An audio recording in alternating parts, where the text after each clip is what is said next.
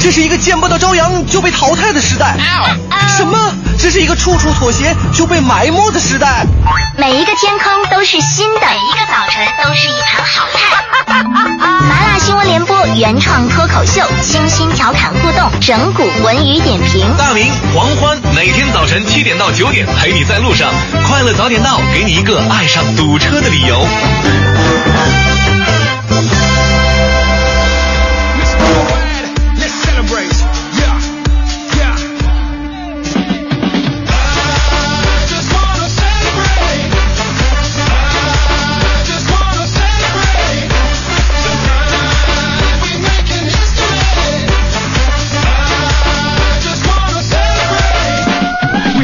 现在是北京时间七点零二分，又过五十一秒，欢迎您继续锁定 FM 一零六点六，中央人民广播电台文艺之声，顺天这时段为您送上的快乐早点到。各位好，我是大明。早上好，我是黄欢。今天是周五啊，在这里预祝各位周末愉快。周五的时候呢，我们就来说点吃吃喝喝的，可以方便和大家聚会的时候一起聊的事儿。哎，如果说到夏天的吃吃喝喝，我相信很多朋友肯定离不开一样东西，啤酒。冬天也离不开，啊，冬天也离不开是吧？就夏天吧，大街小巷你看吧，嗯，都会有这样东西。就他，因因为以前呢，在他出现之前呢，往往占据老百姓生活的是撸串儿，是吧？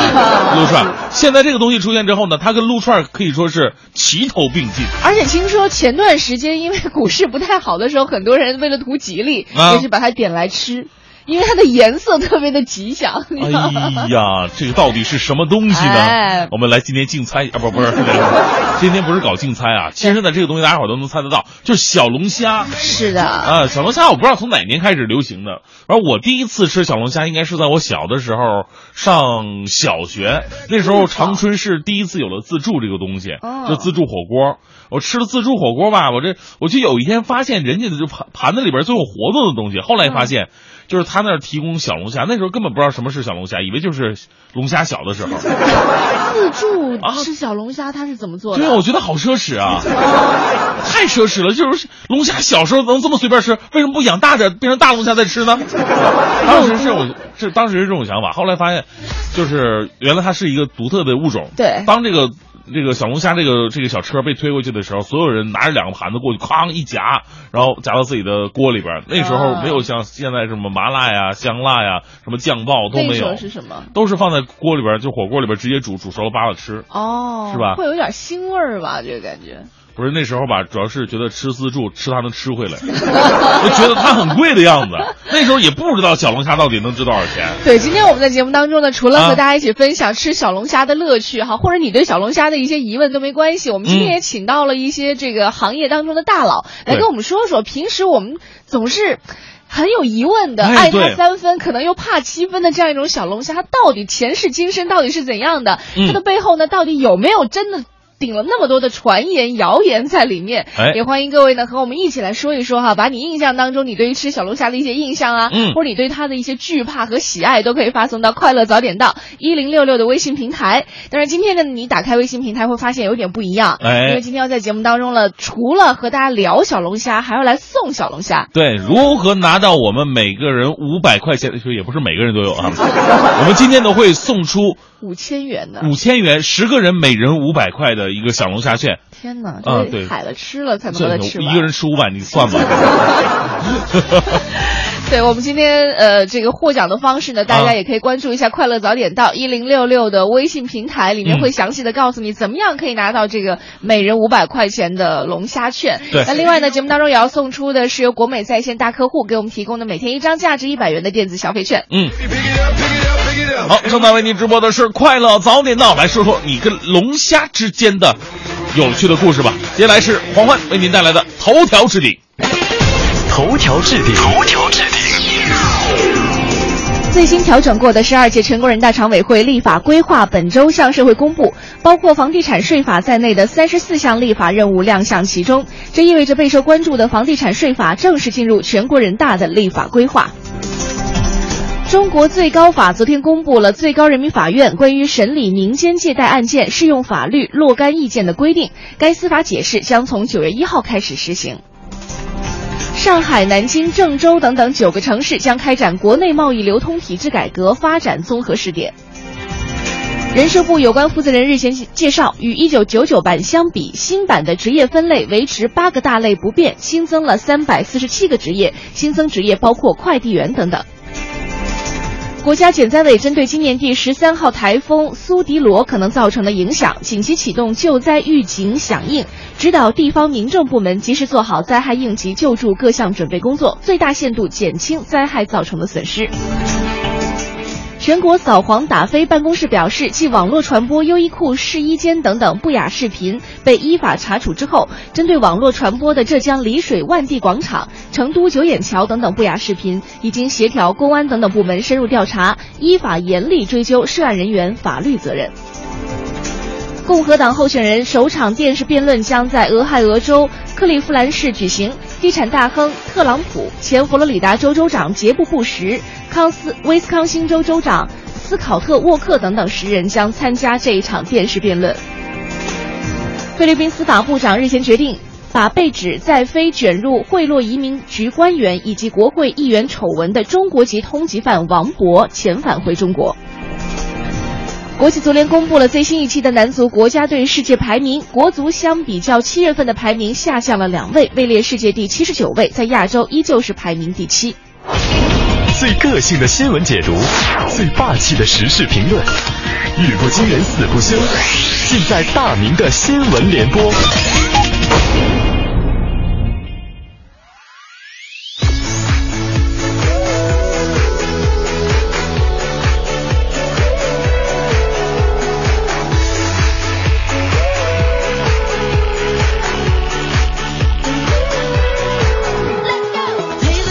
北京时间七点十分啊，今天咱们快乐早点到啊，聊的是龙虾，吃的也是龙虾。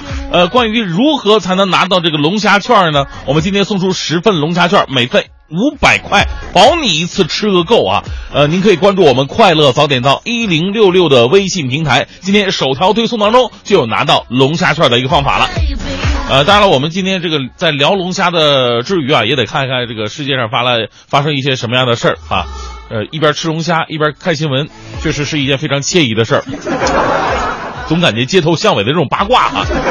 那这个第一个新闻呢，绝对让大家伙儿啊感同身受啊啊！大家伙儿办证的时候呢，经常会被要求开具这种证明、那种证明。哎，很多证明都是非常奇葩的。之前在跟大家伙儿聊过了，咱们呃有就说湖南有个派出所，我就看不惯行政部门让老同志开证明，就在所开具的证明上质疑了对方几句。就是咱们昨天刚报道的一个新闻，如此侠肝义胆的派出所呢，其实还有一个。近日呢，云南有一个派出所开出的证明也在网上热传，上面写着这么一句话：说老百姓买房也要无犯罪前科，难道有犯罪前科的就不可以买房了吗？贵单位凭什么立此规定？昨天呢，云南延津县普洱派出所民警张某证实了确有此事。而，具体怎么回事呢？原来呀，有一个女子要买房子，对方呢要求你要出具没有犯罪的证明，得到派出所。派出所的张某呢给开出证明了，但是张某就想想了半天，觉得这事儿不对呀啊，为什么呀？这啊，这买房子你又不是是是从政啊，你也不是个。你买个房子有钱就行，你凭什么还得要求无犯罪证明啊？哎，就写了这么几句气愤的质疑。其实咱们特别欣赏这种直性子的民警，不能忍就是不能忍。鉴于这样的证明呢，已经发生过两次了，希望一些行政部门呢，真的要特别注意了，别让我们的民警叔叔再这么着急上火了。其实说实话，真正着急上火的还是老百姓。接下来呢？我们来说一个在钢筋水泥城市当中的童话，特别的感人。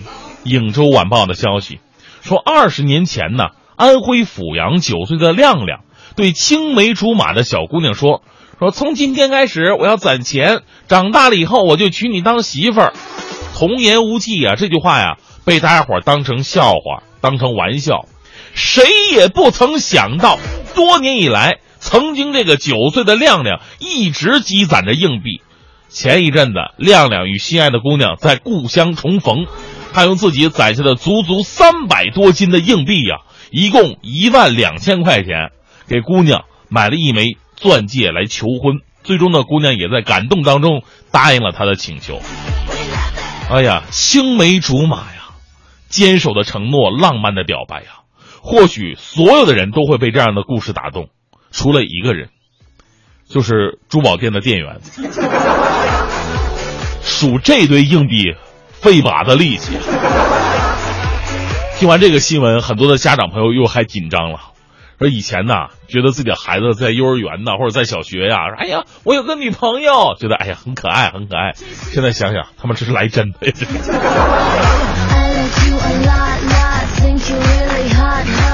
今天这个新闻呢，听起来有点毛骨悚然。来自《扬子晚报》的消息，最近呢，江苏镇江的石女士买了一盆绿萝带回家，可以看出这个石女士平时是一个特别懒惰的人。绿萝好养是吧？但是啊，这个此绿萝呀，却有着非同小可的影响。从此以后，他们家里边陆续有小蛇出没，并且越来越多。这小蛇也不大。这比蚯蚓呢能长那么一小块，差不太多，粗细差不太多。哎呀，这怎么回事啊？怎么养了绿萝，家里边来蛇了呢？专家来到他们家中就发现了，说这绿萝呀里边有十三枚蛇蛋，而且都孵化了，抓到了八条，还有五条潜伏在家里边。施女士吓得不轻啊！专家表示不用惊恐，因为这种王蛇呀在家中不易存活，只会饿死或者干死。道理是这么个道理，说这小蛇蚯蚓那么大，它也干不出什么坏事来。你不喂它食的话，它很难长成我们想象当中的那种巨型大蛇，啊。不过呢，我们再想一个问题，你说这个蛇呀，啊，人家专业的孵化员又是控制温度、控制湿度，最后孵化率还不高。这石女士买盆绿萝浇浇水，百分之百孵化，你让专业人士情何以堪？说正经的吧，我们祝福石女士赶紧找一下剩下的蛇，死的也行，不然这家再住下去，真的是一丁点安全感都没有啊。所以说，大家伙在这个在往家里边购买植物的时候呢，我觉得这个之前绝对想不到里边会有蛇蛋的这这么一个事儿，所以呢，一定要先了解好相关的一些防范的手段。这我还在想另外一个问题，就算你抓齐了十三只。十三枚蛇蛋就一定有十三只吗？万一有一个双胞胎怎么办？最后带来这一时段的正能量，来自央视的消息：七十八岁的胡应福和六十九岁的王章敏夫妇是安徽的一对长跑爱好者，他们是全国马拉松跑者夫妻当中年龄最大的一对。夫妻两个人呢，一起先后在多个城市参加过二十多场马拉松比赛，获得了多枚奖牌与奖杯。对于这二位啊，人生最浪漫的事莫过于携手奔跑，一起变老。特别羡慕这种有共同的爱好，而且这个爱好呢又不是吃的夫妇。愿两位老人身体健康，可以刷新更多的记录。当然，两个人一起吃啊，也是一件特别的事儿啊，特别幸福的事儿。今天咱们就来聊聊小龙虾。您跟小龙虾之间有没有哪些难忘的回忆或者想说的故事呢？我们今天呢也请到了很多的专家来说一说，您。心目当中对于小龙虾的那些疑惑，我们一会儿回来。微笑的蜂蜜松饼做蓝莓，跟牙买加乡村饮下的咖啡，哦，半熟的蛋黄留一煮阳光味，空气就像桌上莴苣一样清脆。草地外那只麻雀，朝着它还要更多的面包屑，静谧的空中风里。等清晨的风来到就很完美，亲爱的不要再皱眉，讨厌这个世界，生命应该要像早餐般愉悦，不要再流眼泪，拒绝这个世界，让你们开心的事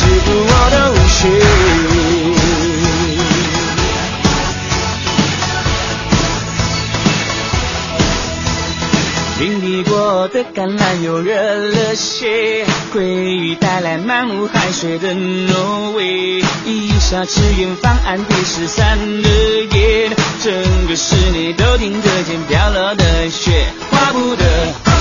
蜜蜂高原，过得有点打扰了他的向日葵，加一点轻快音乐，一次早餐就一次美丽的世界。要再皱眉，讨厌这个世界。生命应该要像早餐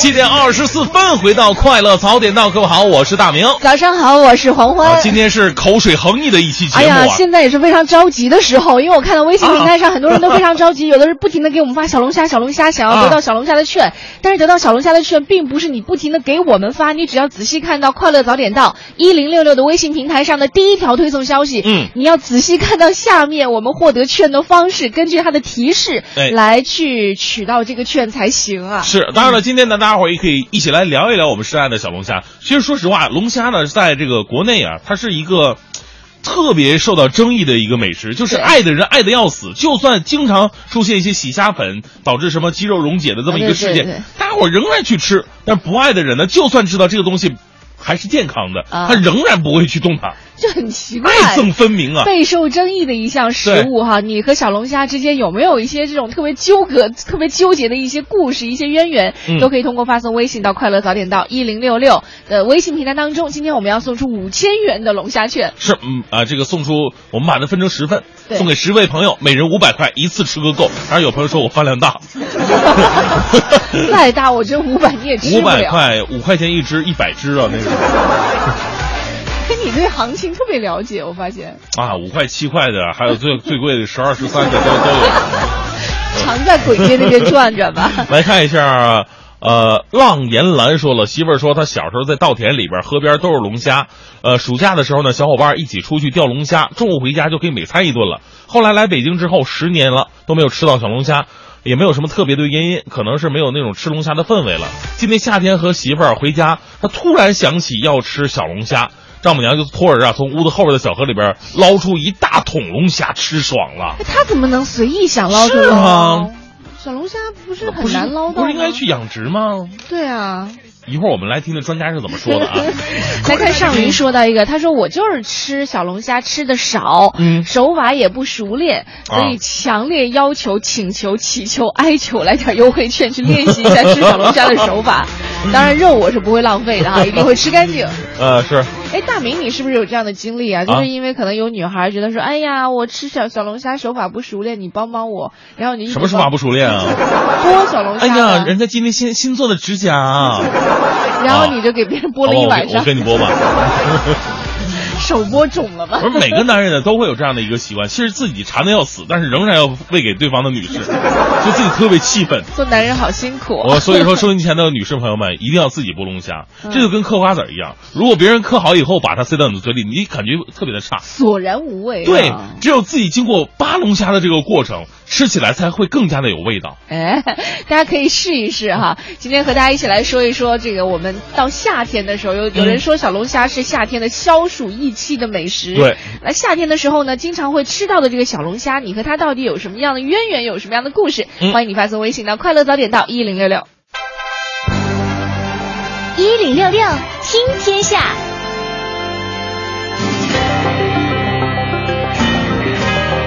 好，这一时段一零六六听天下，我们来关注一下北京时间的八月六号二十三点零五分，在俄罗斯喀山进行的二零一五年世界游泳锦标赛结束了男子一百米自由泳决赛的争夺，中国选手宁泽涛是以四十七秒八四获得了冠军。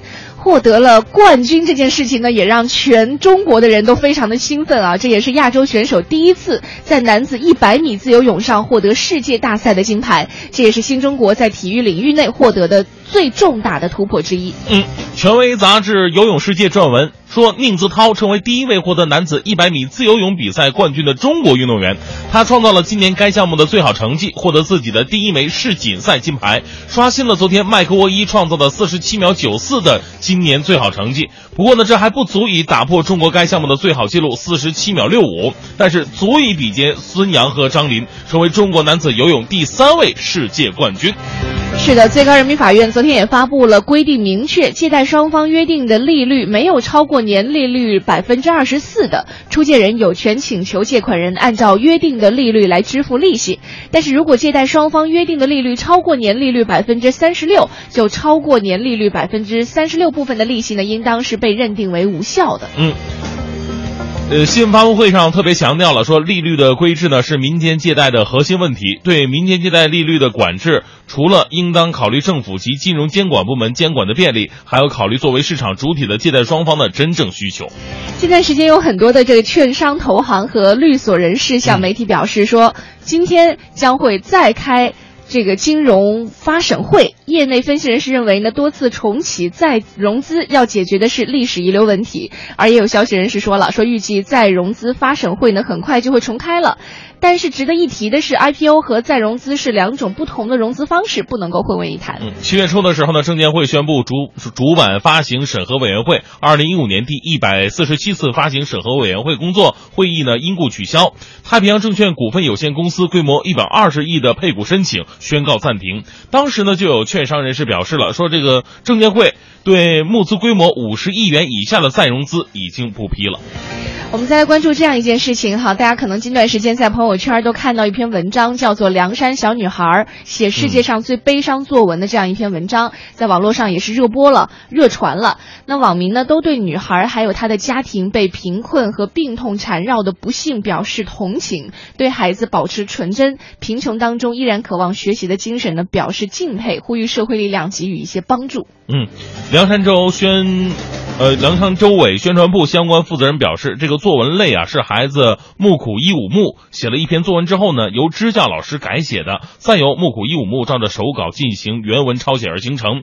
记者呢从连上呃凉山州宣传部门获取的类的。原手稿复印件显示，内容与网络流传的作文内容一致，字迹呢却明显是出自成年人。据了解呢，文章发出之后引来大量网友的转发献爱心，截至八月五号晚上，爱心捐款已经超过八十万元。好，我们今天节目当中呢，和你一起来说到的是，我们夏天可能很多人都会伴随一整个暑期的这样一种美食——小龙虾哈。但是我们平常说到小龙虾的时候，更多可能就是说到马小。对，最早有人到北京来，可能都不是特别了解，说哎马小到底是什么？因为好像我们那边麻辣小龙虾的简称是吧？我们一般都是说麻辣小龙虾，或者说这个。小龙虾，小龙虾，对，就觉得小龙虾只有一种做法，就是麻辣的。其实我觉得小龙虾最开始，因为我最开始吃的就扔火锅里边直接煮嘛，的是吧？对啊，这个，所以到现在我们一直在怀疑，小龙虾除了麻辣的，是不是还应该有其他的一些吃法？哎，别着急啊，我们待会儿真的请到了这个行业大佬，一些美食机构的一些一些总裁，会跟我们来说一说，这个小龙虾除了做麻辣，我们自己在家里还可以用一些什么样的方式来做？对，当然了，收音机前如果您有经验的话，或者说您。做过不同口味的小龙虾，您跟小龙虾之间还有其他的一些故事，都可以发送到快乐早点到一零六六的微信平台。是，如果你已经是我们快乐早点到一零六六的这个微信平台的用户的话呢，你可以打开这个快乐早点到一零六六的微信，你会发现今天推送了一条给大家来送。麻辣小龙虾券的这样一个优惠活动，我们今天已经一共要送出五千元的麻小券。嗯，那每个人呢是送五百块。对，我们送出十份哈，应该是先到先得吧。嗯，不知道现在大家这个呃去抢票的情况怎么样了？因为后台情况我们不太能够看得到。嗯，啊，但是我们在接下来的节目当中呢，还会和大家来后续跟进一下，所以希望你能够，如果你爱吃的话啊，就能够拿到这个龙虾券。呃，当然了，很多朋友在这个吃龙虾的时候呢，不管你爱不爱，都会对小龙虾呢有一些不太正确的认识。比方说，最开始我们吃这个龙虾的时候，有人会说啊，这个这个龙虾是战后留下来的什么什么什么东西啊？虫子啊，有人说这个东西呢，它不是像其他的虾一样，它吃的是什么福海的海里边的什么生物啊，浮游生物啊，它它它吃的是什么尸体呀，或者怎么着？反正说起来就特别的恶心。对，其实我们今天在上节目之前，还是问到了路上的一些行人哈，看看在他们的生活当中，他们爱不爱吃小龙虾？小龙虾到底在他们的美食的这个构成比当中是占用一个什么样的角色？哈，我们来了解一下。请问你喜欢平常喜欢吃小龙虾吗？肯定爱吃啊，挺爱吃的。嗯，挺喜欢吃的，不是经常吃，就是有的时候吃烧烤什么就顺便点上一盘。喜欢啊，小龙虾呀。嗯，我不喜欢吃小龙虾呀。可不行，这要吃就吃好在那压着的。美国的龙虾呢，打完那的肉多多什么，不喜欢吃。嗯，说实话，其实我是过敏体质，我压根就不太敢吃这个。不喜欢吃，不喜欢吃小龙虾啊，不爱吃啊。小龙虾，嗯，没什么喜欢或者不喜欢。如果非要做一个选择，那就选择不喜欢好了。高蛋白的东西，练肌肉吃这个很好，蛮营养的，而且麻辣味的，吃起来相当过瘾。冬天、夏天，一群人坐一起用手去剥，吃起来非常带劲儿，而且吃这个也是一种感觉。我觉得就是我很爱吃辣的嘛，然后觉得剥小龙虾，然后慢慢吃肉那个过程其实挺享受的。因为我是湖南人，然后很喜欢吃辣，感觉小龙虾很鲜，而且小龙虾有家的味道。嗯，好吧，因为小龙虾长得像钢铁侠呀。我是开玩笑的，不过我本人确实是钢铁侠的超级粉丝。好了，转回来，因为好吃啊，我觉得简直是消暑益气嘛。跟家人或者是跟朋友，我觉得都是特别好的选择。嗯，当然出去吃要考虑卫生什么的，不过我觉得我爸做的就够棒的了。啊，那为什么不喜欢吃呢？不喜欢就是不喜欢，比的没什么重点。就是微信上还有那网上经常报道那个。说是什么二战的时候，什么日本人留下的，还有那个，就是除了麻辣小龙虾以外，您觉得哪种种类的小龙虾最好吃呢？口味虾。别的做法的话，我觉得龙虾卷也是特别的好吃，呃，虾肉特别的脆嫩可口，然后，嗯，什么调料都不放，就是只尝那种鲜味儿，然后，呃，反正是。看上去就很好吃啦。嗯，爱吃那个十三香的小龙虾，我觉得挺好吃的。然后还有炒小龙虾也不错，味道都很特别。说到这个小龙虾啊，很多人都担心。哎呀，你看大家说到小龙虾的时候，我一边听一边咽口水。是。尽管早上吃小龙虾啊不太合适哈，火有点大。我觉得这应该是晚上哈，伴着这个。迷幻的灯光，然后吃点小龙虾，感觉比较好。可是早上听到还是会觉得，哎，天哪！是啊？咱们咱们能把这个吃的事儿先放下来吗？可以。咱们今天是研究啊，对，研究，包括咱们今天推送这个微信平台呢，上面有很多关于龙虾的一些知识。对。呃，周五了嘛，周末，我相信很多朋友晚上就会选择去吃点这个东西啊，当个宵夜什么的，跟朋友来聊聊天儿。所以呢，我们在吃之前呢，把心中的疑虑呢一定要扫干净。对。东西到底是什么？龙虾到底是虫子还是虾？刚刚我们在这个音频当中也听到了，有一位这个路人，一位男士哈，他提到了自己的疑惑，其实爱吃，但是呢有疑惑，疑惑是什么？他。提到的一个就是小龙虾，有人说它是一种虫，听着就害怕，总觉得什么七星瓢虫那种和它放在一块类比都无法吃下去。那小龙虾这个东西到底是虫还是虾呢？我们也特别请到了一位行业内的一位美食机构的负责人，跟我们来解释了一下，他从知识的角度来说的，小龙虾到底是龙啊虫还是虾？好，我是暖石市场和运营的负责人何苗。然后今天我先在这儿给大家介绍一下小龙虾，它究竟是一种虾呢，还是一种虫子？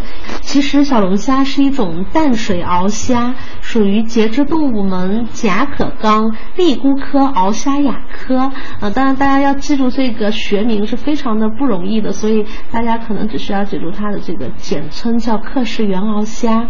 它的故乡呢，既不在中国。也不在日本，而是来自遥远的这个北美洲。它主要的栖息地是这个墨西哥湾的沿岸，特别是密西西比河河口附近的这个区域。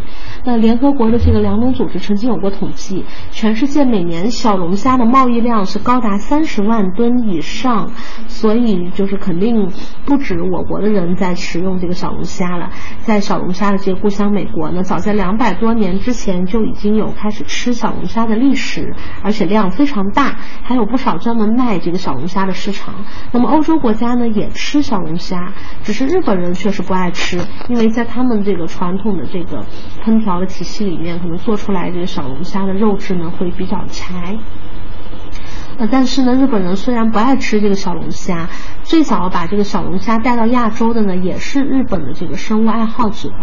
这个呢是一九一八年的事情了。当时这个日本生物爱好者把小龙虾带到亚洲，它主要是作为一种观赏虾。那么到上世纪三十年代的时候呢，嗯，又从日本引进到中国。那么现在中国的小龙虾还出口到非常多的地方，以这个熟食为主，比方说虾仁，然后还有整只的这个茴香虾，还有辣椒虾等等等等，就是主要销往的这个地区和国家也非常多。那大家都知道，就是在中国的这个江苏，大家也都是非常喜欢吃小龙虾。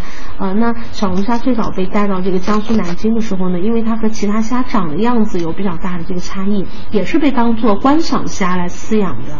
嗯，是一直要到这个上世纪五十年代这个三年自然灾害时期，因为大家实在太饿了，就是没有别的东西可以吃，然后才把小龙虾弄熟了，就是做了来吃，发现味道还是不错的。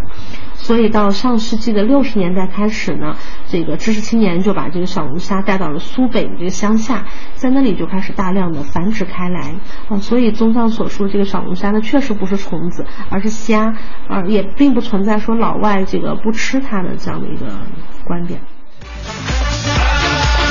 这是个历史老师吧？这个 讲的真真完整啊！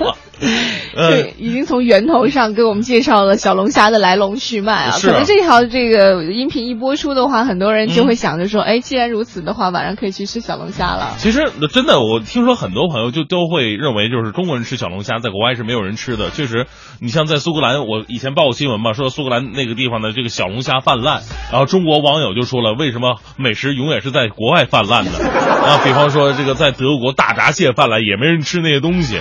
其实刚才也说了，就是小龙虾呢是源于美国南部和墨西哥北部，所以是呃我我我查看了一些资料，早在一九八七年的时候，当时美国路易斯安那州收获了全世界大概百分之九十的小龙虾，其中百分之七十是在本地被消费的。哦当时美国人特别的能吃小龙虾，当然了，中国作为后起之秀，现在已经远远尬过美国了。太可怕了。那我们之前还会有一些朋友，就是对于小龙虾还有一些疑问哈，比如说像刚刚你提到的那个洗虾粉，好像就有一个叫重度容积症。还是什么重容积症？呃，对，好像肌肉溶解的那那那对对对对对，包括当时好像前两年的时候，我们在媒体当中啊，还包尤其是一些网络媒体当中呢，就是大家都是群起而攻之，觉得是这么脏的东西怎么能吃呢？啊那到底事实是不是这样？我们也可以来听听这专业人士的一些建议啊。大家好，我是暖池市场和运营的负责人何苗。那么，首先就是呃，经常在污水沟里发现这个小龙虾吧，所以这是否就说明小龙虾喜欢栖息在一个脏的环境当中？呃，因为这个问题呢，其实江苏的这个淡水水产研究所还和这个南京大学的生命科学学院一起联合做过一个迷宫实验。他们把一个两米长的这个外形的水槽呢加加满清水，水槽的左前端呃放置了一块沾满氯化铵，也就是脏水当中常见的物质的这样的溶液的海绵，在右前端呢放一块沾满清水的海绵，然后把小龙虾一只一只的放在这个水槽的后端，呃，当虾沿着这个水槽往前爬的时候，爬到这个外形的交界处，它会左右试探，所以最后呢有超过百分之九十的小龙虾是选择爬往右端清水的那个水槽。所以我们可以看到，就是说以这个污水沟里一捞就捞到，而清水里头捞不着，来判断这个小龙虾是不是喜欢栖息在这个肮脏的环境里是不科学的。因为小龙虾它是一种叫底栖型的生物，底就是这个水底的底，在清水里生长的小龙虾一般要用这个深水的这个捕捞工具来捕捉，而那个污染环境下，就是呃一捞就能捞到这个虾，恰恰说明说它的这个生命活力很差，也是很难大规模繁殖的。嗯，有的人觉得啊，有些小龙虾它吃起来可能有比较重的这个腥味儿，所以就怀疑是不是重金属超标或者养虾的这个水质恶化。那其实小龙虾它本身是有腥味的，但如果味道比较重，有这个泥土味，可能是池塘没有及时换水导致的，也可能是小龙虾在这个售卖这个过程当中没有换水。导致的小龙虾的养殖需要保持水体的相对稳定，pH 值在六点五到八之间。如果是严重污染，那肯定是会影响小龙虾的生长。其实它这种生物就是对重金属是非常敏感的，如果重金属超标，它就没法成功的蜕壳，就没法成活。如果在自然界的食物链当中，就是越高端，它体内重金属的积累就会越多。小龙虾处在食物链的这个底端，它对重金属的这个积累非常低。嗯，正常养殖的环境下，重金属的残留是不会超标。不仅如此，还有实验显示，就是呃，如如果小龙虾啊，它万一在这个体内吸附了重金属元素，当它回到清洁的水环境的时候呢，会自动开启净化模式，把这个重金属排出体外。其实小龙虾对重金属比其他很多的生物要更敏感。如果真的重金属超标，那小龙虾也是活不成的。啊，这是给我们解了一个疑惑。如果是重金属超标，别说这个人吃了会怎样，人家自己都活不下去了，是吧？啊，其实还有很还有一个疑问，就是说很多朋友在吃这个小龙虾的时候，都是吃这个马小会比较多一点。我真的只吃过麻辣小龙虾，其他的后来也也多了，有十三香的，还有香辣的，嗯，还有什么酱爆的。香辣的好像一般都会统统归到这个马小里面吧，对吧？我吃过最奇葩的是冰镇的。就是那种生的吗？是那种吗？刺身吗？说小龙虾刺身听起来是一件挺恶心的事儿。那不然呢？它冰镇应该是拿水热过，就焯过的，焯过的，然后冰镇的，它可能就是让你好吃吗？因为你要吃麻小的话呢，那个麻和辣会影响到小龙虾本身的一个味道。哦，它冰镇的话呢，真的是吃原味儿的，而且镇过之后，它的肉更具弹性。哦，Q 弹 Q 弹的。对对对对，那这是不同的吃法。我相信收音机前很多朋友自己也尝试过其他的一些做法。我刚刚看到微信名单上有人就是说清蒸嘛，他们自己家做的清蒸啊，对，然后会蘸一点那个蒜蓉芝士啊。但是一般我们都是吃基围虾呀或者什么虾的时候会这样吃，可是如果是小龙虾，总觉得。好像那样感觉不够给力吧？我不知道哈，但是我们昨天还真的采到了这个两位美食行业的大佬，一位是刚刚说到的这个呃暖食的，还有一位呢也是我们在北京经常可以看到的一个、嗯、一个美食机构的总裁。我们来听听他们俩给我们的建议，嗯、到底小龙虾除了做成马小之外呢，还有一些什么样的好办法？好，我是暖食市场和运营的负责人何苗。那么首先就是呃，经常在污水。有一种就是美国马小，也就是叫做小龙虾派，嗯，大家也许之前都没有听说过，但是呢，可能大家最近就是收看过这个高晓松这个《小松奇谈》的这个节目，高晓松在说到自己最喜欢的美国城市的时候，呃，就说到了这个位于这个密西西比河口沿岸，就是离这个墨西哥湾不远的这个，呃。路易斯安那州，然后就提到了在这个州非常有特色的、人见人爱的这个小龙虾派。那么，呃，小龙虾派是美国这个路易斯安那地区特有的这个菜系。那么我们可以看到啊，就是呃，这个美国路易斯安那州他做的这个小龙虾，我们刚才讲到了这种浓郁而稍带辛辣的香气，所以和我们说的马小就是有某种异曲同工之处。当然，在具体的这个做法和最后的这个呈现形态上是非常不同的，因为我们说的是这个龙虾派。嗯，不管大家是看过高晓松的节目还是没有，您都可以从这个美国马小入手来试试看，来比较一下和我们吃惯了的中国马小有什么相同和不同的地方。谢谢大家。亲爱的听众朋友们，大家好，我是梅州东坡餐饮集团副总裁郭晓东。川味的这个马小呢，有可能是最受百姓喜欢的。它实际上，嗯，也会做成好多的其他的口味啊，也比较受这个顾客的欢迎。呃，你举例说这个清蒸小龙虾，有可能就比较适合在家里吃。那么还有一个，在家里可以炒一些蒜蓉小龙虾，啊，蒜蓉小龙虾，包括红烧小龙虾、酱爆小龙虾，还有的地方爱吃这个椒盐小龙虾。实际上，我们说最关键的是把它要蒸也好，烧也烧也好，必须把它蒸熟、烧透。那么它实际上这个小龙虾最关键一个点是入味不容易，所以炒制的时间要长。如果在家里制作小龙虾的时候呢，建议大家用清水呢，呃，浸泡两到三个小时，啊，让它透透泥儿。回头呢，再大家把它刷刷干净了，啊，一定要高温煮熟之后啊，再然后食用。一零六六听天下。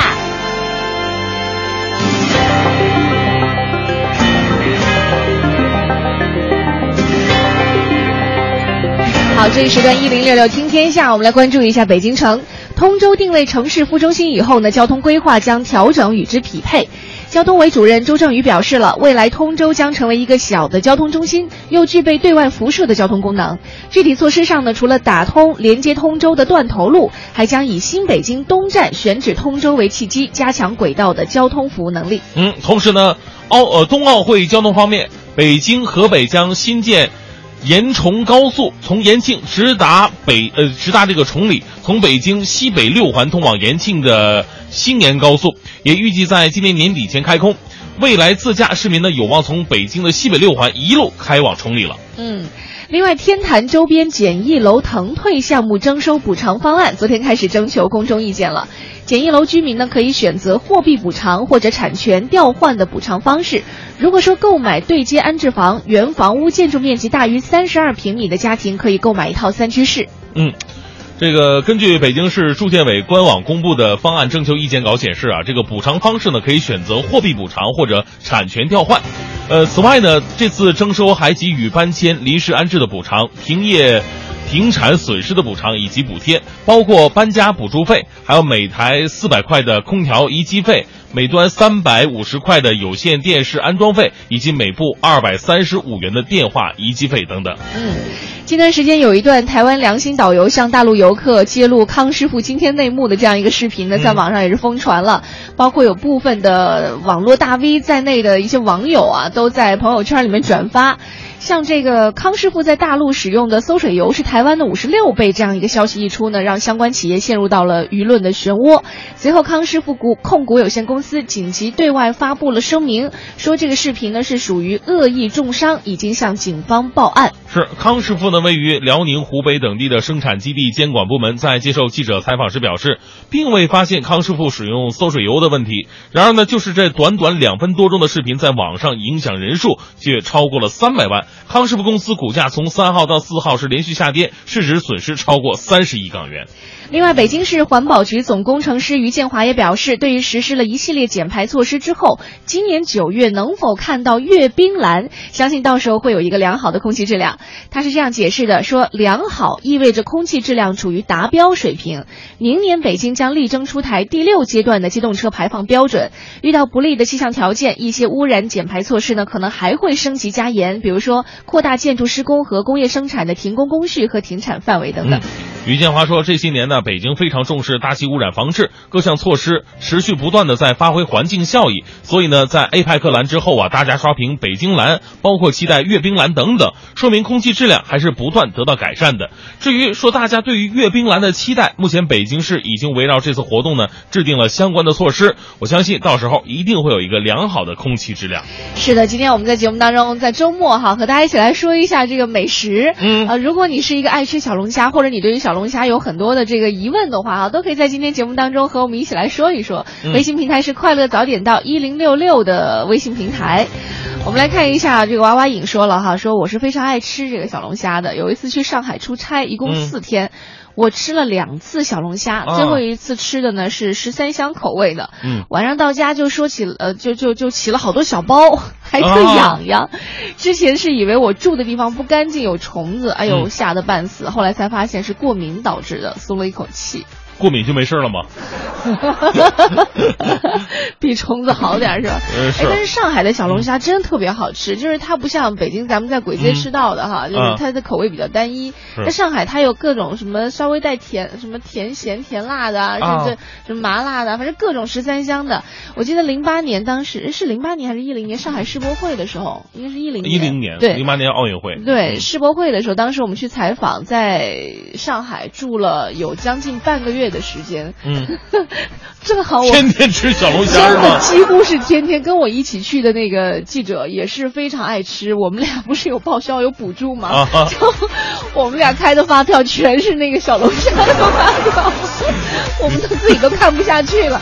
不吃主食，不吃米饭，就只有啤酒和小龙虾。嚯两人采访完了，晚上回去就吃，吃完倒头睡。我觉得那是一段神仙一样的时光，有马小的陪伴。对，其实吃小龙虾啊，它跟其他的美食有一个区别，就是说它更像是一个，它跟撸串儿特别的像，像是一种气氛的存在。我觉得咱俩今天把这个节目气质带得非常的 low。不是非常的街头。啊，来看一下赵律师说了，说小的时候呢，我们村儿啊，呃，前面有条河，每年夏天我们到河里游泳的时候都会去抓。啊呃，晚上啊，我们用破网做成一个直径大概二十公分的圆形的圆盘，中间绑上这青蛙肉，像钓鱼一样，把网兜放到河里边，过十分钟左右你就看吧，拾起网兜，满满一兜的龙虾，非常的过瘾。天哪，我们小时候也在河里玩，从来都没想到有小龙虾这个事儿哈。啊，你是在哪个河里玩？赣江啊黄黄河啊，赣江那边。河大了点吧？这个。哦，他得到那小河沟里是吧？嗯。啊，这个星海也说了，说、呃这个麻辣小龙虾鬼街很棒哈，他是上个月和朋友夜游鬼街，吃到太过瘾了，嗯麻的说话都张不开嘴啊，回味无穷，下次还要去一下。呃，这个北京的什么各种大排档啊，马小啊，加啤酒，加凉菜煮花生、毛豆烤串儿，哎呀，实在是美食最佳趴拍档。哎呀，这也是不健康的美食最佳。有的时候你晚上哈、要开车 去到鬼街的话，你就发现忍不住是吧不是，就简直水泄不通。包括啊对、对对对对对，包括有一些就是传说当中比较有名气的一些大排档的门口，就还有甚至有很多人在那刷着微信、微博呀，嗯聊着天儿啊，甚至先喝着啤酒，我菜没点上，嗑着瓜子儿对排队的。嗯哎天哪，我就是我有一次是晚上十点半去的，觉得已经够晚了吧？嗯，结果排了一百八十三桌才说够。一百，那你还坐在排，忍受这种羞辱。吃货的世界你永远不懂。咖啡不加糖说：“两位听的我呀，现在是一直用手拄着下巴，为什么？口水已经止不住了，已经上班了，我还没吃饭呢。我是环卫司机，停车发的呀。哦天哪！环卫司机是就是有的时候在路上不是他开车啊，有清扫的，还有那个洒水的那个。对这个做的好啊，就是不说洒水车，我想起前两天看到一个奇葩的事儿，有一有一洒水车在前面走呢，后边跟了一辆车，跟的特别的近，能跟的跟跟了能有五六分钟。我想哥们儿干啥呢？一看啊，洗车呢。洗的干净吗？这个想吃就赶紧去吃吧哈！如果你你还想得到一些优惠的话，也可以关注一下早点到的微信平台。我们今天哎要送出五千元的龙虾券了，希望幸运的那个人是你。好，北京时间的八点十二分，快乐早点到要进入到我们今天第二时段的大明的新闻联播。最个性的新闻解读，最霸气的时事评论，语不惊人死不休，尽在大明的新闻联播。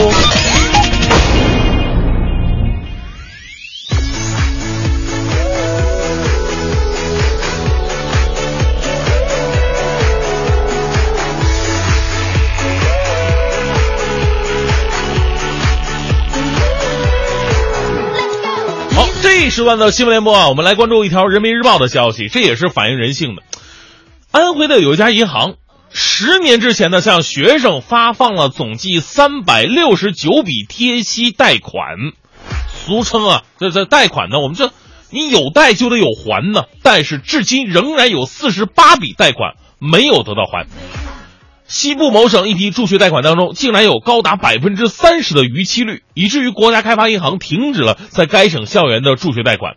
调查显示，国家助学贷款出现逾期率高、坏账率高现象，已经严重影响银行贷款的一个积极性。也就是说，长此以往的话，以后再有很多的穷人家的孩子想上学上不起，想通过助学贷款，银行可能就不会再贷给你了，因为他害怕通过历史证明你是不是不能够还款呢？在这里呢，我们得了解一下什么是国家助学贷款。这是由政府主导，财政贴息，财政和高校共同给予银行一定风险补偿金，银行教育行政部门与高校共同操作的，专门帮助高校贫困生银行贷款的一个行为。借款学生呢，你是不需要办理什么这个贷款担保啊、抵押呀、跟买房子不一样，但是你需要承诺按期还款，并且承担相关的法律责任。借款学生通过学校向银行申请贷款，用于弥补在校期间的各项费用不足。毕业之后呢，一定要分期偿还。所以我们在想，穷并不可怕，可怕的是以穷为借口，让自己失去感恩的心呢。其实，国家助学贷款呢，是国家对于穷人家孩子上学的一种关爱和和关照。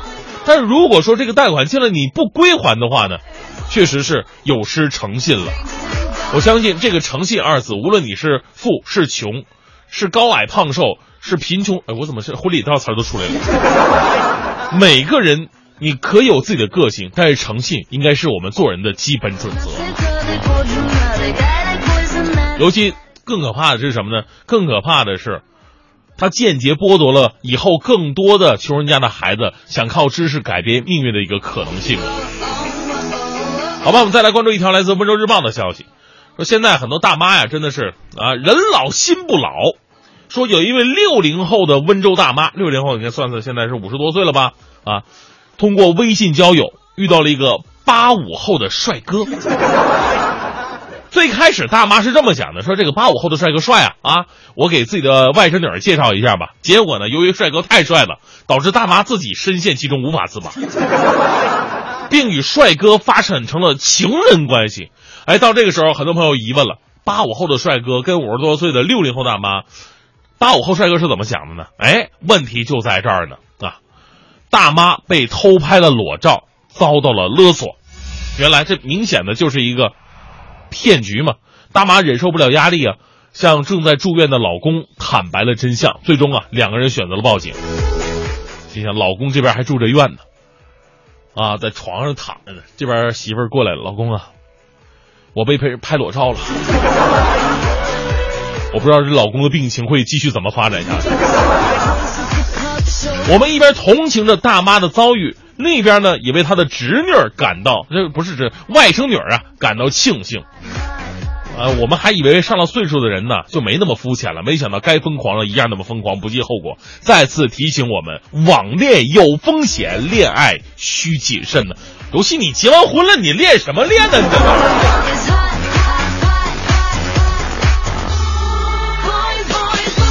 这继续，我们来关注一个特别奇葩的办证消息。来关注河南商报的这个报道，怀胎八个多月了，眼看孩子要出生了，来自郑州的市民李女士和丈夫呢，准备去社区办这个准生证，结果万万没想到什么呀？虽然自己的材料都带齐了，这证还是没办成，怎么回事呢？原来这个社区查询计生系统显示，李女士九岁结婚，十岁已经有了一个孩子。孩子出生的时候，丈夫只有八岁。显而易见呢，这肯定是登记的时候，登记人员把相关的信息登录错了。但是呢，面对这么匪夷所思的情况，工作人员是这么说的：说这个肯定是你们个人自己的原因，而且这不属于我们内部系统的问题，和我们是没有关系的。这位工作人员的智商真的是感天动地。什么叫自己个人的原因？难道我这九岁结婚、十岁生孩子是我自己个人原因？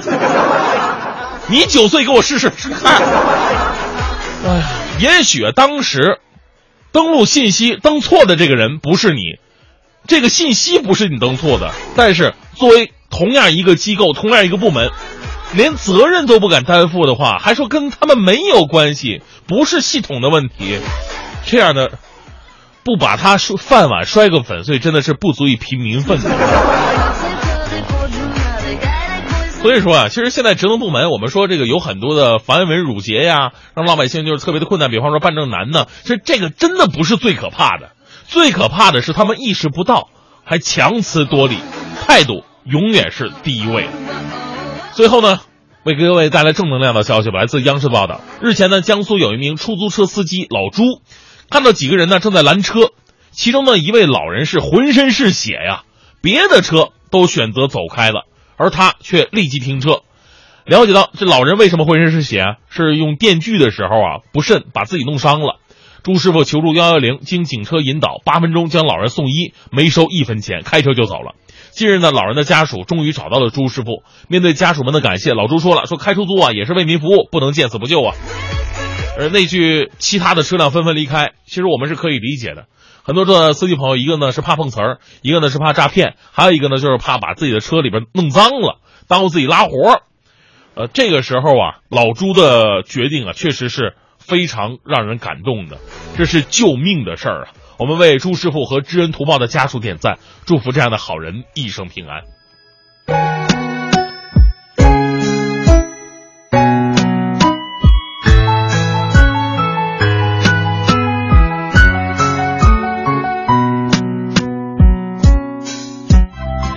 态度叫刨根问底儿，有种美德叫爱钻牛角尖儿，有一种真相叫哇哦，原来如此。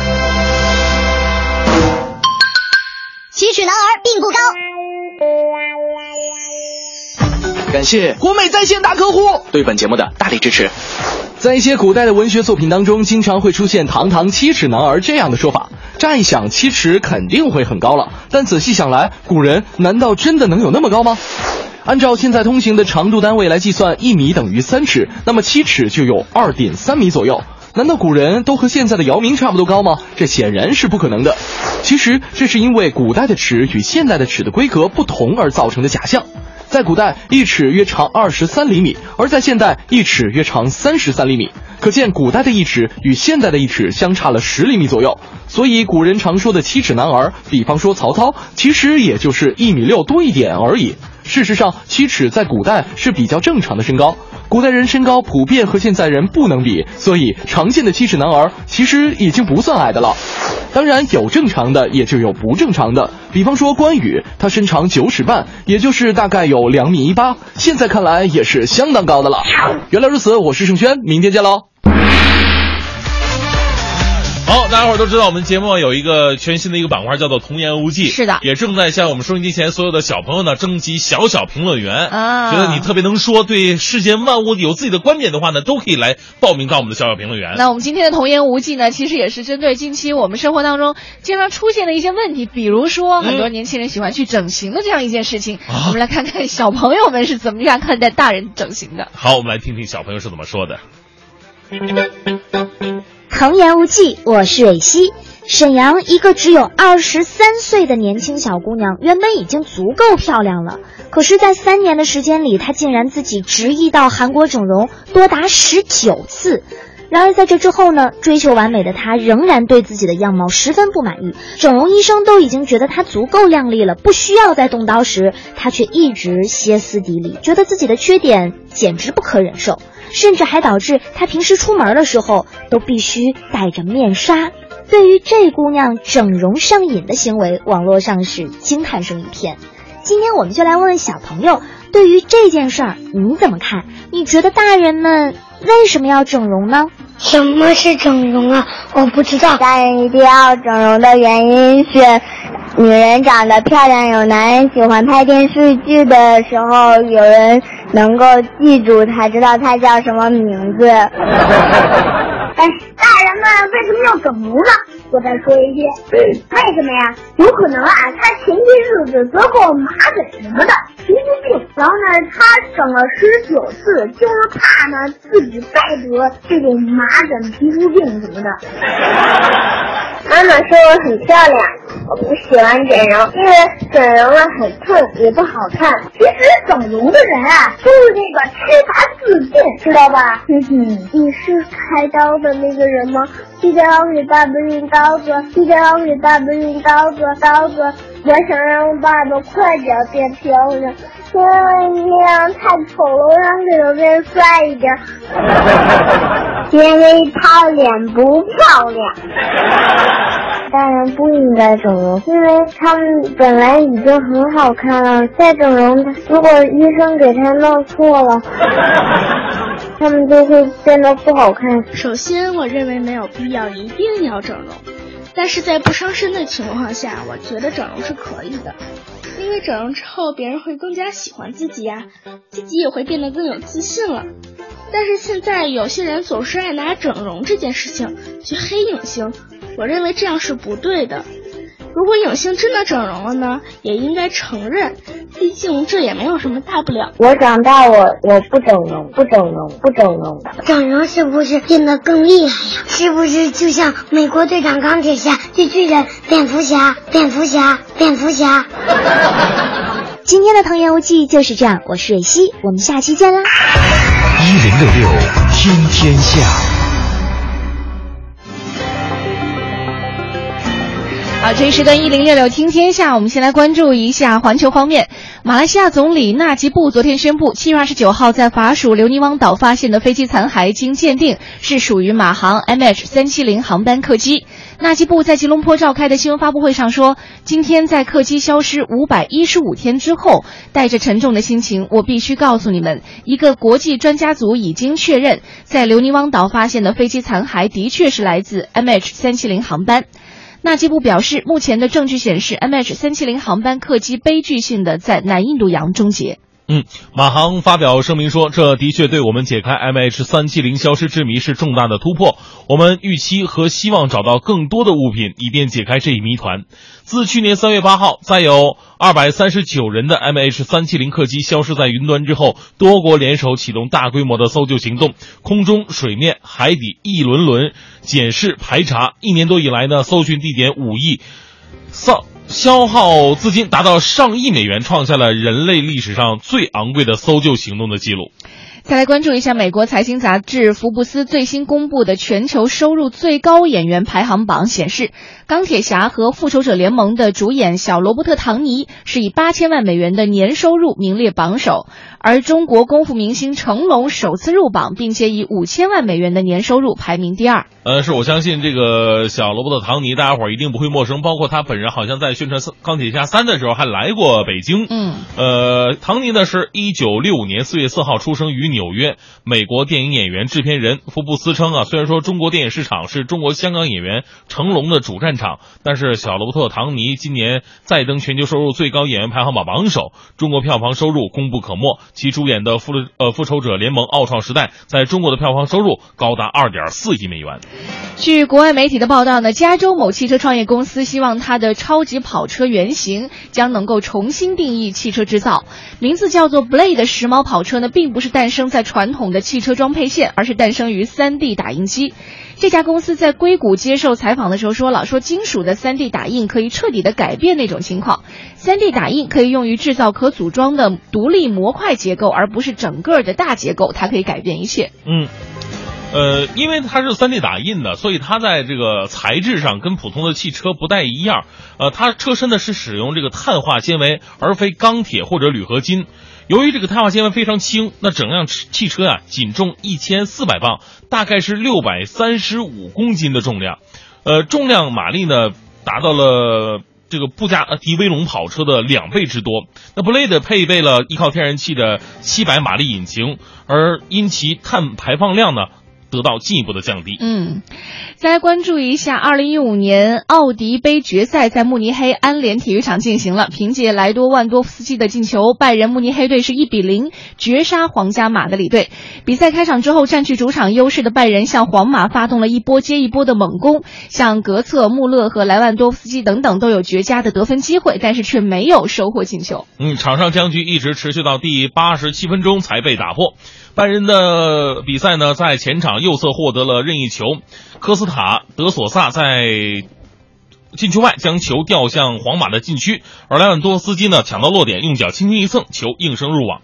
而在此前进行的季军争夺战当中呢，托特纳姆热刺队是上下半场各入一球，最终是以二比零完胜 AC 米兰。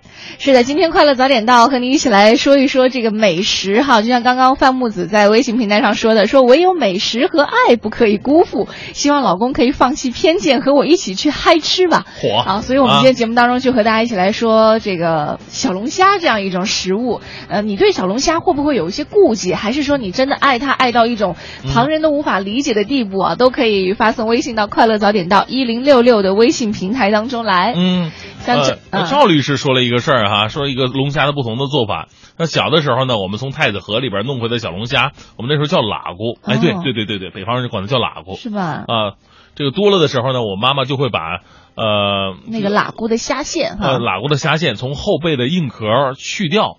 啊，给我们做龙虾豆腐，材料呢全都是龙虾的肉泥，非常的好吃。我相信除了我们家老人之外，没有人吃到过，非常非常好吃。但我们平时只吃过那种普通的那种虾虾丸、虾滑，对对，还有虾豆腐也吃，但是龙虾豆腐好像还真没有吃过。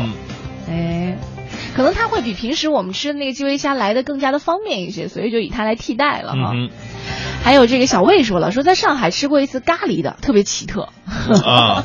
咖喱小龙虾，就咖喱和什么放在一块儿，你都已经找不到这个食物原来的味道了。对呀，只剩咖喱味儿。而且我在想，这个咖喱这个味道能不像这个汤汤水水的，能够进入到这个虾壳里边的肉肉里边去？对对对，这个裹在外面。咖喱吃之前还得。把那个小龙虾整个嗦了一遍。刚刚微信平台上不是有人说嘛？说小龙虾我都真不知道它有什么好吃的，就只能够吃到那个汤汁儿，然后肉也没多少，费半天劲也吃不了多少。这个吧，还真就跟嗑瓜子儿一样。哎，对。你说如果嗑瓜子儿都不是像现在那么小，都整一个个像西瓜那么大，谁吃它呀？对你把它剥开之后能吃一年，刚刚咬那可能瓜子就没什么意思了。对，这乐趣就在来嗯在于此啊！大猫说了，说就有一家的餐馆啊是专卖小龙虾的，每次去他们家都会吃上一大盆儿。我特别喜欢将小龙虾和螃蟹一起炒，然后再来一扎皮，哎呀，嗯感觉非常美味。呃，卡斯的地方也是代表着很多这个对小龙虾有疑虑的人的一种反应。他说，嗯我十年前在东直门簋街吃过一次马小，印象不太深刻了，那是唯一的一次。我平时不怎么吃海鲜，呃，总觉得这个海鲜不怎么干净，吃的时候呢，都会就着二锅头用白酒去消毒。就如果吃东西已经到啊这种地步的话，其实乐趣就真的少了很多。对啊，那说一盆子马小，你都喝多少二锅头啊？这 倒是消毒了，人也醉了。蓝冰说了，说这个清蒸马小，呃，清蒸小龙虾，不知道大家吃过没有哈？就像螃蟹一样，蘸汁儿吃。九几年的时候啊，才七块钱一斤呢啊。嗯，现在一只钱一斤，对一只都要七块，一只要七块了，那真是不一样了。啊啊，这个未来雪的世界说，第一次吃小龙虾呢，是跟一帮流氓朋友，他们个个都是老手啊，两三下就一只。哎呀，就就我特别的慢，被迫拉上拉上边上的哥们儿给我剥。结果呢，我还是吃的最少的，没办法，每次去占座位都是我自发要求去的，为的就是早点能播上，多吃几个。哎呀，手慢的人不容易呀、等人齐了再吃再上，我肯定吃亏嘛。啊最高的记录是他们没到呢，我一个人已经吃了一百八十块钱的了。结果他们一说去吃小龙虾，都是请假的请假，早退的早退。毕竟大家伙 A A 制，早到的还是有一定优势的。嗯，哎，我觉得其实啊，啊。在我们的印象，我在我可能最早的印象当中，我总觉得鬼街的东西都不贵，挺便宜的。谁说的？对对，后来我发现我错了，因为有一次从哪儿啊，从从武汉来了一波朋友，他们说想想到北京鬼街去吃小龙虾，嗯。然后我就说我说我请他们吃，当时大概是六七个人，结果就光吃小龙虾，可能还有一些菜啊酒，嗯。吃了将近两千块，我觉得、嗯。吃马小你都能吃成这样，这些人我是这这就是在中国北方非常神奇的一点。真的吗对因为在中国北方很多地方吧，你觉得觉得有几个东西呢，你要请客吃饭是上不了台面的。嗯一个是马小，一个是撸串儿，对吧？你不可能说请客吃饭我请别对方去撸串儿，但是你会发现，你真正如果请对方去撸串儿的钱，一定会比你请他吃顿正经馆子要贵很多。我真我之前在这之前我真的没有去特别统计过，因为我想马小你能吃掉多少啊？啊，但是没想到吃就是我我就转了一圈，当时因为他不能够就是刷卡，嗯得取现金，哦全现金回来之后一桌呀，天吃哪！麻辣小龙虾吃了两千多，太牛了，这人。啊，今天我们节目里和大家一起说这个马小哈，当然也给大家送一些小礼品。那具体送一些什么样的东西呢？大家可以关注一下“快乐早点到”一零六六的微信平台。快乐早点到，给生活加点料。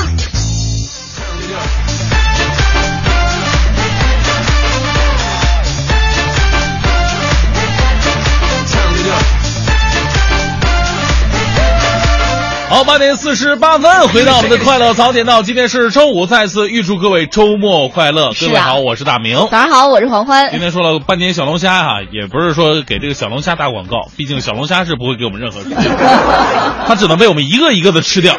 太残忍了。就是因为身边的人喜欢小龙虾的人特别的多了，嗯而关于小龙虾的疑惑也是千奇百怪，特别的多。对也想给各位做出一个解答吧，我们也能尽量的找到了身边的一些相关的专业人士啊，希望今天这期节目能够给各位带来一些帮助吧。这就很像恋爱一样哈，嗯你对一个人，你对他已经有好感了，但是你又不知道他的底细，我们就干脆把他的这个所有的背景都给你呈现出来，到底爱还是不爱，最终还是决定权在你的手上。呃，是来看一下关星知天意说，小的时候啊，家里边就觉得龙虾不干净，坚决抵制。记得跟一些朋友呢在河里边钓了几大盆龙虾，回来之后被家长一顿臭骂呀，最后龙虾也都没做。后来上大学之后呢，就特别喜欢吃龙虾了。放假回家，呃，以后呢，要是再想吃的时候，都是半夜爬起来。啊，买上龙虾和啤酒回来，偷偷摸摸的吃。太可怜了，想吃就吃嘛。修一也说了，他说活了三十年，一直都没吃过小龙虾，好像一直也没机会吃。嗯今年郊游呢，有个朋友带了一袋自己做的小龙虾，吃了一点儿，哎呦，一下就被惊艳了。啊我怎么浪费了三十年没吃这么好的东西？回来之后啊赶紧买了很多小龙虾自己做来吃。啊，不要浪费了。我们快乐早点到啊！这个微信平台现在正在首条当中推送了一个，呃关于小龙虾的五千块钱的代金券。对，我们把它分成十份，一共会有十位朋友，幸运的朋友呢会拿到这每人五百块的龙虾代金券，五百块一次可以吃个爽了。对，到底怎么样领呢？还请大家把这篇文章看完哈，嗯在我们的文章的最下方会有提示，告诉你说怎么样可以获得这五百块钱的代金券。哎，呃，在这里呢，也要说一下，这个可能大家伙觉得河沟里的东西不喜欢，想吃海里的啊，是什么意思？你我就知道你要说什么什么声音？你要带大家去嘚瑟了？对，大明的奇幻之旅海钓还在报名当中。什么是海钓？之前也跟大家做了很多的介绍了，包括有一些很精彩的照片啊，还有什么什么的都都都有哈。如果大家伙儿来报名的话呢，就可以抓紧时间通过我们的微信平台，或者通过我们在微信平台给大家留的关于这个有海俱乐部的电话，嗯来。及时的报名了，您可以根据自己的时间来说，你什么时候有空，可以跟我们享受这个八天七夜的旅程。是的，嗯，那那边你想吃小龙虾也吃不上了是吧？都是大龙虾呀，麻辣大龙虾呀，听上去怎么感觉有点不对劲啊？哎麻辣大龙虾，麻辣金枪鱼啊！我吃金枪鱼为什么要吃麻辣的呢？太可怕了！啊祝你们旅途愉快吧！哈好的，谢谢。那待会儿九点之后呢，也是宝木和小曾给大家带来的综艺对对碰，更多精彩内容，欢迎你关注央广网三 w 点 cnr 点 cn，或者关注一下中国广播和蜻蜓的 APP，里面都有我们节目的点播和重听。哎，在今天节目的最后呢，要为您播放的是为纪念抗战胜利七十周年，文艺之声特别制作的专题节目《难忘的抗战声音·抗战家书篇》。今天要为您播送的是大轰炸下祖孙家书传情。重温抗战家书，缅怀民族英雄。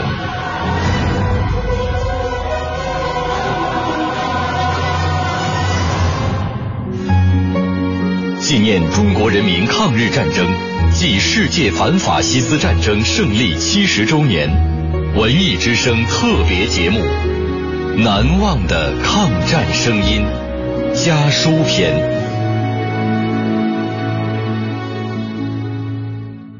第十集，大轰炸下，祖孙家书传情。华林贤孙如雾，皆三月二十四日自成都来函，借悉荣迁新址，领略沿途风光，甚为喜慰。报务员有几等，汝系何等位置？每月薪金若干。成都生活程度较之重庆孰低孰昂？约计月入除用费外，盈余多少？能否按月汇计家中收用？家书是否时时往还？统望于变中续集。祖父大人尊前，上月念九日寄出念七日所写之信，想已收到。此前，自念七日大轰炸后，又连日发生警报，现已恢复常态，请勿以为念。念六日之首事，因内容间公路桥梁被水冲坏，以致延至今日实行。收到法币十元及付钞二件一并收到，请勿念。善父四爹爹已有信来，甚为。不知信是否由宜昌城发出？曾谈及宜昌战况否？并宜昌近来情形否？请示之。这是一对祖孙俩写于一九四零年到一九四一年间的家书。祖父王南该在交通部下属的中国运输股份有限公司工作，侄孙王华林当时的工作岗位是报务员。祖孙两人在信中互相关心、互相尊重。王南该在信中还多次表达了对家乡的思念及对日寇的痛恨。王华林给祖父的信中提到的大轰炸，是指一九四一年七月二十七日日军对成都进行的大轰炸。当天，日本人从运城机场和汉口机场起飞一百零八架飞机，分四批，每批二十七架，对成都进行连续轰炸。这是抗战中成都遭日军飞机轰炸损失最严重的一次，给成都人民带来了极大的心灵创伤。当时就在成都工作的王华林写信给在重庆的祖父王南该的信中，首先就提到这次七二七大轰炸。王南该回信中，首先也对此表示关切，知道王华林安然无恙，才放下心来。本节目内容由中国人民大学出版社二零一五年五月出版的《抗战家书》改编，网络回听，请登录央广网“难忘的抗战声音”专区。